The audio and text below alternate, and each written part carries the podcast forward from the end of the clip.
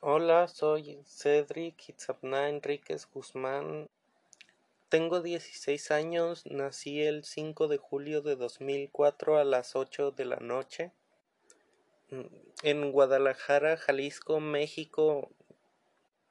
Vivo con mi hermana menor y con mi mamá. Actualmente estudio en prepa en línea CEP. Anteriormente ya había estudiado parte de la prepa, pero tuve que salirme de esa prepa en específico porque mm, las complicaciones de la pandemia y era mejor estar en una que fuera completamente en línea.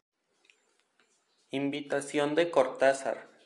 Tú acércate, siente y huele y escucha la noche boca arriba de Julio Cortázar. Él nos invita a adentrarnos a una mezcla entre la realidad y los sueños del protagonista.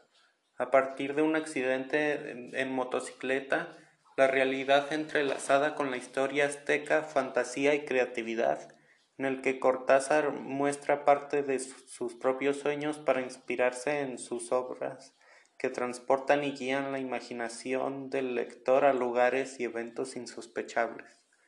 Es por eso que leer este relato y entender cómo la mente humana es un laberinto desconocido, lleno de misterios y misticismo.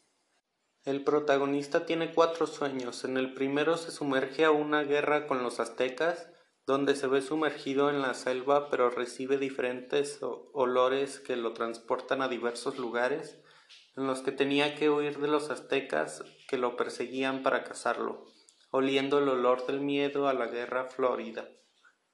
La voz del enfermero pausó su sueño, así lo, le puso un estate quieto a la mente creativa, o quizás al subconsciente.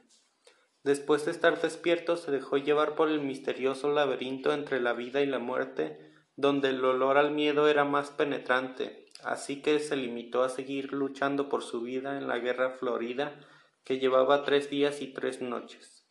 El protagonista se sentía en el tiempo sagrado del otro lado de los sacerdotes, después de ir y venir en la lucha por su vida, pero una vez más en su mente se adentra a la realidad, pausa su delirio al andar.